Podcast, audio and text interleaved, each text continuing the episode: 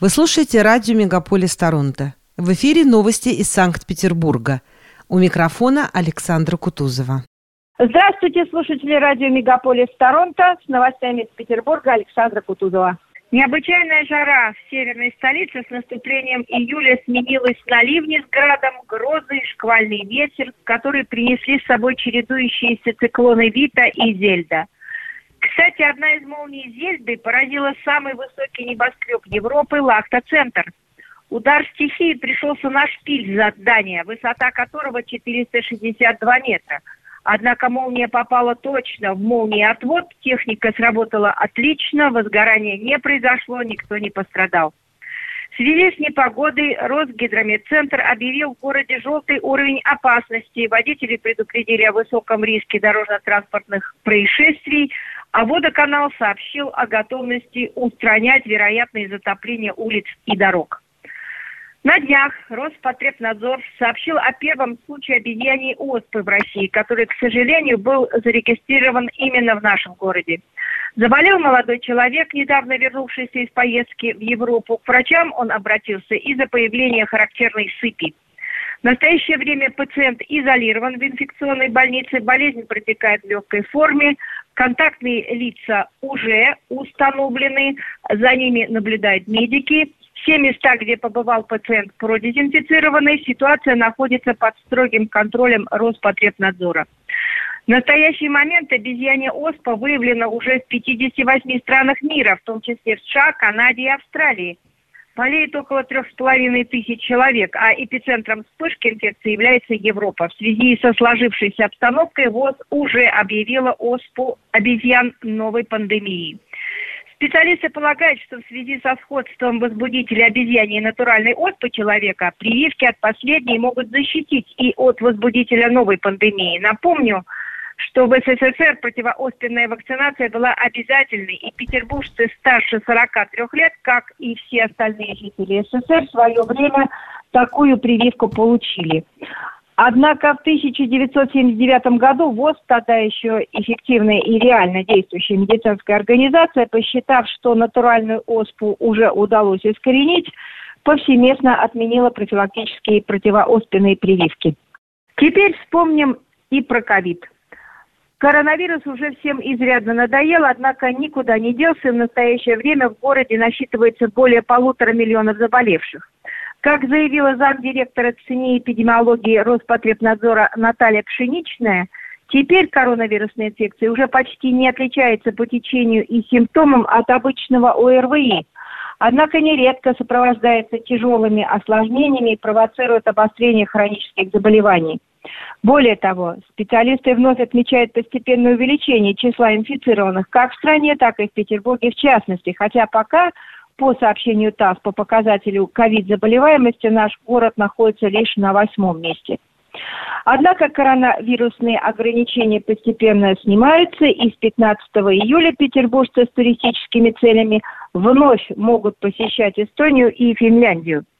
В Генеральном консульстве Финляндии в Петербурге сообщили, что документы на получение визы рассматриваются в течение 10 дней, и подавляющему числу заявителей выдается многократный шенген – Количество отказов небольшое, пока никаких ковидных требований к россиянам нет, однако по возвращении за границей путешественникам будет необходимо сдать ПЦР-тест, либо подтвердить наличие прививки. В связи с отсутствием авиасообщения между странами петербуржцы могут пересекать сухопутную границу Финляндии на личном автотранспорте или автобусах. По данным консульства, за первую неделю июля было принято почти 3000 заявлений петербуржцев. Запись в визовый центр на ближайший месяц очень плотная, однако помимо обычной очереди можно успеть подать заявление в премиум зал. Эта услуга обойдется в дополнительные 60 евро за паспорт. Теперь о коррупции. В текущем месяце Следственный комитет возбудил несколько уголовных дел. Одно из них в отношении старшего участкового 66-го отдела полиции Красногвардейского района, которому предъявлено обвинение в получении взятки. Также по обвинению во взяточничестве заключен под стражу в Рио начальника отдела исполнения административного законодательства Приморского района. Кроме того, задержаны три генерала МВД, обвиняемые в злоупотреблениях. Фигуранты этого дела организовали в северной столице сеть из 11 частных межрайонных регистрационно-экзаменационных отделов, так называемые МРЭО и БДД. Как выяснилось, все поступавшие туда средства перечислялись на личные счета высокопоставленных сотрудников. По примерным подсчетам, оборот только одного такого коммерческого МРЭО составил около 15 миллионов рублей в месяц. Предполагается, что допросы задержанных генералов будут проводиться в Москве. Губернатор Беглов заявил, что в текущем году в рамках программы капитального ремонта город вынужден проводить более полутора тысяч видов работ для исправления многочисленных ошибок подрядчиков, в том числе и на сотнях объектов культурного наследия северной столицы. Теперь, по словам губернатора, Смольный собирается тщательно контролировать ход капремонтов и отслеживать расходование отведенных на соответствующие работы средств через банковское сопровождение контрактов. Градоначальник сообщил также, что недобросовестные организации уже учтены и внесены в специальный реестр. Ни одна компания из этого черного списка больше не сможет рассчитывать на городские подряды.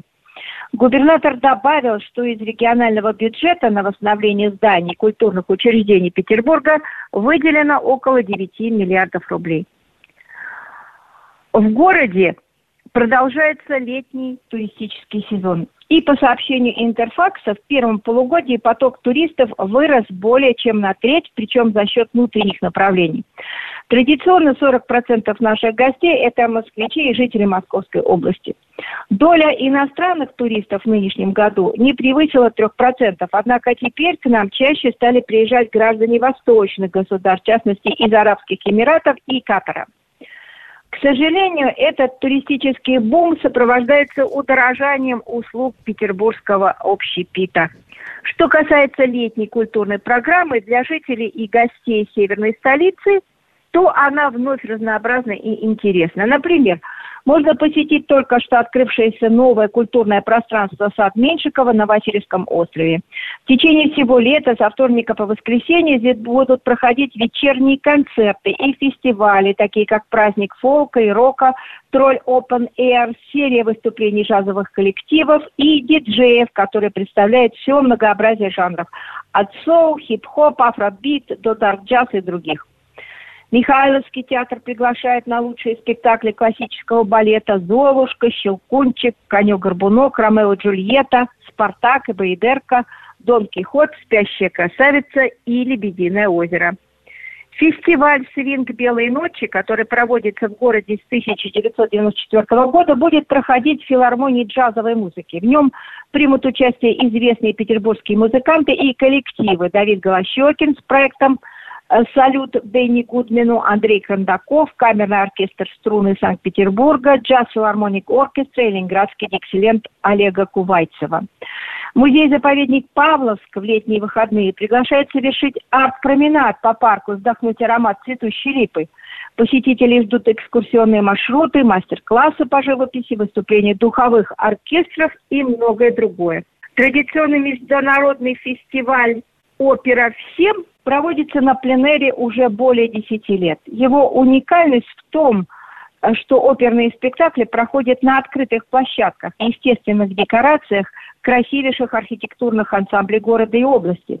В этом году в программе «Сказка о царе Салтане» Римского-Корсакова в постановке Сусанны Цирюк и в сопровождении симфонического оркестра под управлением Фабио Мастранджело, оперы «Ромео и Джульетта Гуно» и «Золушка Россини».